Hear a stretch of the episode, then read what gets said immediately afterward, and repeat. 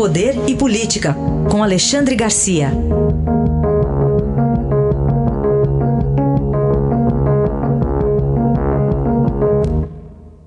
Alexandre, bom dia. Olá, bom, Alexandre, bom dia. Começamos com uma expectativa de votação sábado, sábado, hein? Do, é, no, no é. Senado. Paulo Guedes diz que está bem acertado com, com Alcolumbre, Alcolumbre inclusive conversou com o presidente, né? É esse projeto de compensação de estados e municípios é, da queda, compensação para a queda de arrecadação causada pela paralisia aí da, da pandemia. Né? Uh, está incluído nesse projeto a participação, enfim, que a sociedade vinha reclamando muito, do setor público. Né? Todo mundo faz sacrifício, uh, as empresas estão muito sacrificadas, os assalariados idem, né? mas o pessoal da folha de pagamento oficial estatal estava imune, né? com, com a garantia de receber no fim do mês. E houve a proposta de cortar 25%, mas a, agora a proposta que vai à votação é de que não haja aumento por uh, eh, 18 meses, ou seja, um ano e meio sem nenhum reajuste nas folhas de pagamento municipais, estaduais e nas folhas federais, dos vários órgãos federais. Então, seria a parte que o setor estatal uh, sacrificaria né, de, de, de seus rendimentos para compensar de alguma forma a perda de arrecadação que faz com que uh, a administração pública tenha grandes dificuldades para fazer os pagamentos de, de suas obrigações. Enquanto isso, o Senado parece estar ansioso pelo ex-ministro eh, Sérgio Moro, né? Pois é, eu falei ontem né, do, do fator Moro aí entrando na política, ele saiu dizendo que está à disposição do país, né? Uh, eu lembrei assim de uma frase, uh, passou uma frase na minha cabeça: o que é sonho de Moro pode ser pesadelo para aqueles que sonhavam.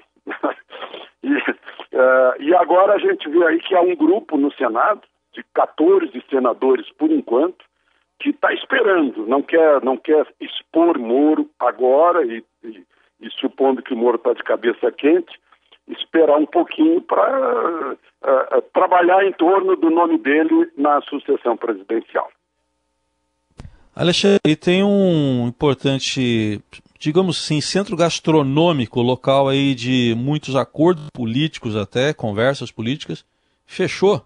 Fechou, vítima do coronavírus. Imagina que, eu vou, eu vou ler rapidamente a mensagem chamada de aviso fúnebre.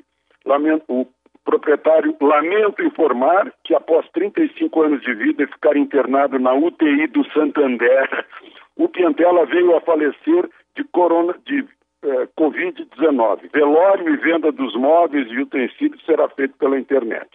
É um restaurante simbólico, tradicional, né, que é herdeiro de, de outro símbolo, que era o GAF.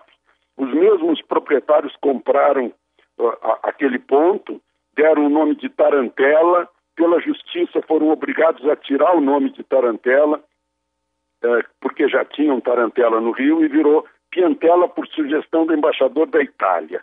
Tinha a mesa de Ulisses Guimarães, né, reservada. Né. As, as, tradições dos políticos lá, a, a bebida era o poar, né, o, o licor de, de pera. Uh, depois entra o Collor e seus companheiros fumantes de charuto, e aí vai para o whisky Logan. Né? É, mas era o ponto de reunião todos os dias das grandes figuras da política de Brasília e dos jornalistas. E lá circulava aquela o tititi, a boataria, o disque-disque, a conspiração, né? Que depois virava notícia. A gente ainda chamava de, de, de boataria, hoje se chama de fake news, mais ou menos isso mas era um ponto assim de grande ebulição. E já trocou de dono, imagina que o dono seguinte era o, o, o, o, o Cacai, o advogado eh, que, que, tantas vezes compareceu aí na, na, nos julgamentos do, eh, do Lava Jato, Antônio Carlos de Almeida Castro. Né? Depois ele vendeu e o novo dono não resistiu. Enfim, eh, vítima do Covid, né, ou da Covid, uh, fecha um dos restaurantes que era uma espécie de substituto do Congresso Nacional. Terminavam as reuniões do Congresso, iam para lá os políticos né, e os jornalistas para tratar do, dos bastidores do que tinha acontecido no dia. Um símbolo que fecha. Este é Alexandre Garcia que volta amanhã ao Jornal Eldorado. Obrigado, até amanhã. Até amanhã.